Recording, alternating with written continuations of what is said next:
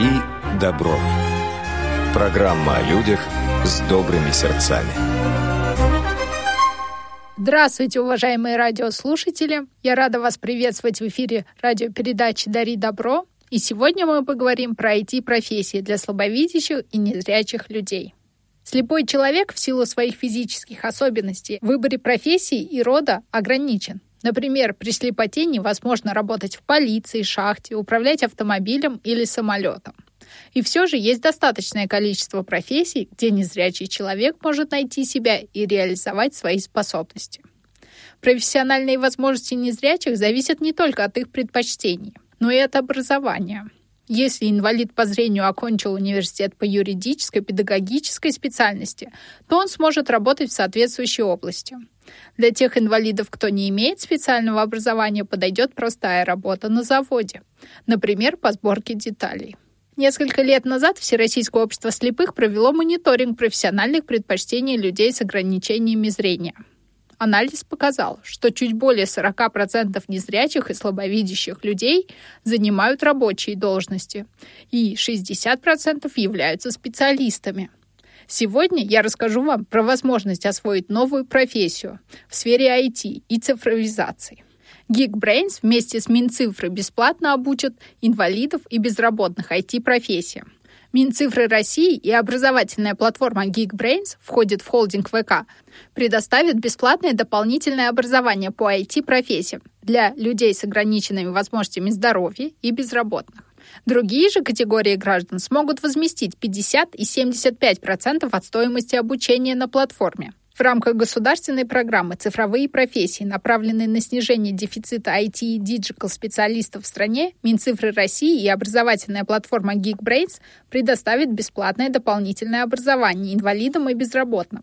Безработные граждане, состоящие в Центре занятости и инвалиды, смогут возместить 100% стоимости курсов. Граждане с низким доходом, работники бюджетной сферы, студенты и отцы или матери детей до трех лет с заработной платой выше средней по региону смогут получить поддержку в размере 50% от стоимости курсов.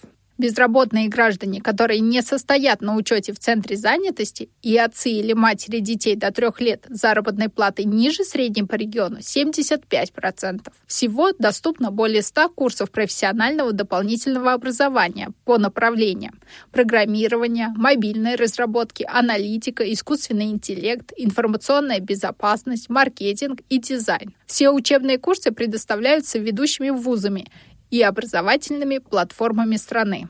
В прошлом году проект был доступен для 25 тысяч человек. В 2022 году к участию планируется привлечь до 50 тысяч человек, а в 2024 году не менее 113 тысяч россиян. Принять участие в обучении от Geekbrains в рамках проекта «Цифровые профессии» могут россияне старше 16 лет, имеющие среднее образование и не достигшие пенсионного возраста. Запись на программы проходит после заполнения анкеты на сайте госуслуг, одобрения заявки и входного тестирования от Geekbrains. Образовательные потоки стартуют каждые две недели. Уважаемые радиослушатели, напоминаю, что в эфире радиопередача «Дари добро». Сегодня я хочу вам рассказать о новых возможностях получения бизнес-образования в сфере IT-профессий для слабовидящих и незрячих людей. Сейчас я расскажу вам несколько вредных советов, которые помогут освоить новую IT-профессию тем, кто уже принял решение стать IT-профессионалом. Сергей Каменецкий, эксперт Geekbrains, утверждает, что именно эти причины могут помешать людям освоить IT-профессию. В итоге мы с вами рассмотрим топ-4 вредных советов. Они позволят вам понять, как на самом деле выглядит изучение новой профессии и к чему надо готовиться. Вредный совет номер один – игнорировать список дополнительной литературы. В рамках образовательных программ студенты всегда получают список дополнительной литературы. И многие почему-то игнорируют эти рекомендации. Оправданий много. Одни считают, что книжки читать долго, другие, что там устаревшая информация. Как же на самом деле? В книгах, которые вам советуют преподаватели, собрана важная фундаментальная информация, разложенная по полочкам. Находить ее по крупицам в интернете – очень затратное занятие. Гораздо проще изучать теорию, ориентируясь на материалы, которые предлагает преподаватель. Сделайте чтение профессиональной литературы своей привычкой. В Geekbrains для студентов предусмотрены каникулы. Используйте их с пользой. Прочитайте хотя бы несколько книг из списка. Когда есть возможность, делайте конспекты. Если в книгах вы встречаете практические задания или задачи для самостоятельной работы, обязательно их выполняйте. Практики много не бывает. Вы увидите, как грамотно проектировать архитектуру приложений и читать чистый код. В учебниках и книгах всегда много хороших примеров, а также собраны типичные ошибки. Вредный совет номер два. Ни шагу вперед без преподавателя. Преподаватель сказал, студент сделал. Самостоятельно изучать дополнительную информацию или практиковаться вредно. Вдруг вы перетренируетесь и раньше времени освоите программу. Как на самом деле? Люди, которые работают в IT, учатся на протяжении всей жизни. Поэтому умение самостоятельно учиться – это важный навык, который должен освоить каждый студент. Geekbrains. Не каждому айтишнику везет получить тим-лида, ментора или наставника, который будет все время пинать и помогать развиваться. Нужно научиться двигаться вперед без таких пинков. Конечно, для этого нужна мотивация. Но если у вас с ней большие проблемы, то вам может быть сложно развиваться в профессии. Поднять свою мотивацию можно самостоятельно, вспомнив, зачем вы решили осваивать новую профессию. Ставьте правильные цели, которые вас драйвят. Они помогут справиться с ленью, прокрастинацией и отсутствием мотивации.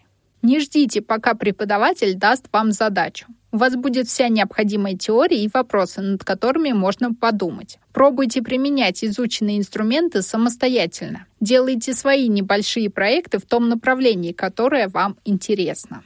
В Geekbrains вы получите фундаментальную информацию по теме, поймете, что делать с информацией. Это достаточно, чтобы уверенно двигаться вперед в удобном для вас темпе. Преподаватели предлагают следующий чек-лист, который поможет вам сохранять мотивацию и уверенно двигаться к цели. Первое. Контролируйте свои ресурсы. Относитесь к обучению как к проекту по развитию своих навыков. Если в рабочем проекте необходимые ресурсы – это команда, время и бюджет, то в случае обучения эти ресурсы – внимание, время и ментальная энергия. Второе. Систематизируйте знания. Информация полезна, когда собрана, систематизирована и легко доступна. Для этого создавайте в онлайн-приложениях облака знаний. Это облегчит вам обучение, сэкономит время – позволит лучше усвоить информацию. Делайте интервальные повторения. Делайте не менее трех касаний с новой информацией в разных форматах в относительно короткий интервал. Первое касание через 2-3 дня, третье через 7-10 дней. Форматы могут быть такие. Прослушивание лекций, перенос конспектов в облако знаний, составление синапсиса. Так вы гарантированно запомните новую информацию. Доказано наукой. И последнее. Продвигайтесь вперед небольшими шагами. Новое знание – это ваш Эверест. Не пытайтесь освоить все и сразу, иначе есть риск не дойти до цели. Чтобы преодолеть длинный и сложный маршрут, нужны остановки и паузы для акклиматизации. Итак, мы переходим к третьему вредному совету. Каждый сам за себя. Чем меньше общаться и взаимодействовать со студентами, тем лучше, ведь учеба – личное дело каждого. Как же обстоят дела на самом деле? Одно из важнейших преимуществ группового обучения – возможность работы в команде.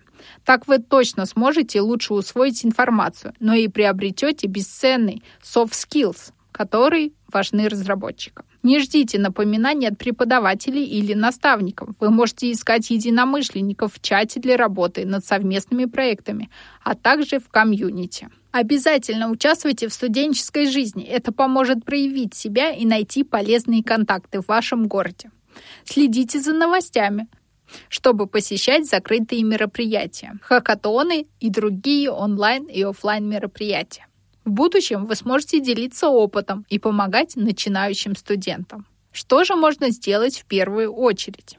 Проводить код-ревью друг друга. Код-ревью это процесс проверки кода, который позволяет выявить ошибки и уязвимости, а также улучшить читаемость и понятность кода. Умение делать код-ревью – очень полезный навык для разработчика. Если вы начнете тренировать его на ранних этапах освоения профессии, будет больше шансов быстро вырасти до программиста уровня сеньор или тимлида делиться на команды во время работы над проектом. Пусть кто-то из вас будет заказчиком, а кто-то исполнителем. В крупных компаниях заказчиками программных решений часто являются другие отделы. В любом случае айтишникам очень полезно представить, как происходит постановка задач. Это поможет в будущем эффективно общаться с бизнес-заказчиками. Вредный совет номер четыре. Заучивание материала наизусть – секрет успеха. Если выучить материал наизусть, можно его не повторять. Зачем тратить целый час на практику, если можно посвятить это время зубрежке материала? На самом же деле, во время освоения новой профессии вам придется изучить очень много информации. Поток будет колоссальный, но не надо этого бояться. Сейчас я расскажу вам те советы, которые помогут вам лучше усвоить новую информацию. Во-первых, делайте конспекты. Один из самых эффективных способов вести конспекты – этот метод Корнелла. Для этого нужно нарисовать вертикальную линию на расстоянии 5-7 см от левого края и горизонтальную линию на 5 см выше нижнего края. В итоге получится лист, разделенный на три секции. Первая – правая для заметок, вторая – левая для основных мыслей, третья – нижняя часть – резюме. В правой части записывайте во время лекции ключевые моменты, которые надо усвоить, а также вопросы, которые у вас возникают. Проведите анализ материала, изучите учебник и дополнительную литературу, после чего заполните левую колонку. Выпишите сюда главные тезисы и ответы на ваши вопросы. Через некоторое время самостоятельно напишите резюме лекции. Зафиксируйте главные мысли своими словами. Во-вторых, регулярно тренируйте память. Для этого есть простое упражнение. Найдите карту мира или любого региона. Важно, чтобы на этой карте было много деталей. Посмотрите внимательно на карту, сконцентрируйте внимание на 10 минут. Затем переверните карту и повторите, что вы на ней видели. Также можно использовать любую другую сложно сконструированную картинку. В-третьих, не пытайтесь сразу запоминать новую информацию наизусть. Попробуйте ее усвоить, отработав знания на практике. Тут вам поможет реализация мини-проектов, о которых мы говорили выше. Выполняйте домашние задания, экспериментируйте с личными проектами. Все это поможет разложить теорию по полочкам. В-четвертых, учитесь самостоятельно искать информацию. Помните, что программистам не надо знать наизусть названия функций, скриптов и теги в HTML разметке. Нужно знать, где их быстро найти. В этом помогает создание облаков знаний, по сути, личных Википедий. Чем же полезны эти облака знаний? Они не дают забыть информацию, позволяют быстро добраться до информации, экономя ваш самый ценный ресурс – время, делают вашу работу проще. Итак, три главных правила для создания облака знаний. Используйте интернет-сервисы. Есть много вариантов, где можно создавать облака знаний. Например, Google документы или Google таблиц. Используйте онлайн-сервисы, чтобы все ваши заметки лежали в одном месте, и вы их не потеряли. Также удобно, когда доступ к вашей базе знаний есть с разных устройств. Продумайте структуру, чтобы удобно заносить информацию. Когда у вас есть структурная подготовленная для быстрой фиксации идей среда, то вероятность того, что вы упустите мысль, резко падает. Не усложняйте структуру. Самое главное, чтобы в вашей личной Википедии вам было удобно работать. Кратко описывайте, что сохраняете и зачем. Вы наверняка теряли важные ссылки, с которыми работали. Чтобы этого не происходило, важно куда-то скидывать всю интересующую вас информацию. Не ленитесь описывать сохраняемое. Если закинули ссылку, то сразу опишите, что это такое. Так вы сможете использовать сквозной поиск, чтобы потом быстро находить информацию. Умение быстро находить нужную информацию – один из важнейших скиллов айтишника. Уважаемые радиослушатели, в этом выпуске передачи «Дари добро» я рассказала вам о образовательных возможностях в сфере IT. Те из вас, кто приняли решение реализовать свой потенциал в IT-сфере, могут воспользоваться новым проектом от Минцифры России и образовательной платформы Geekbrains. Также я рассказала вам первые полезные советы для тех, кто только вступает в IT-профессию или хочет освоить новую профессию в любой другой сфере. Если у вас остались какие-либо вопросы, вы можете их присылать в адрес нашей радиоредакции. Радиособака радиовоз.ру мы будем ждать вашей обратной связи. Этот выпуск провела Марина Сухарькова. До новых встреч. Дари добро.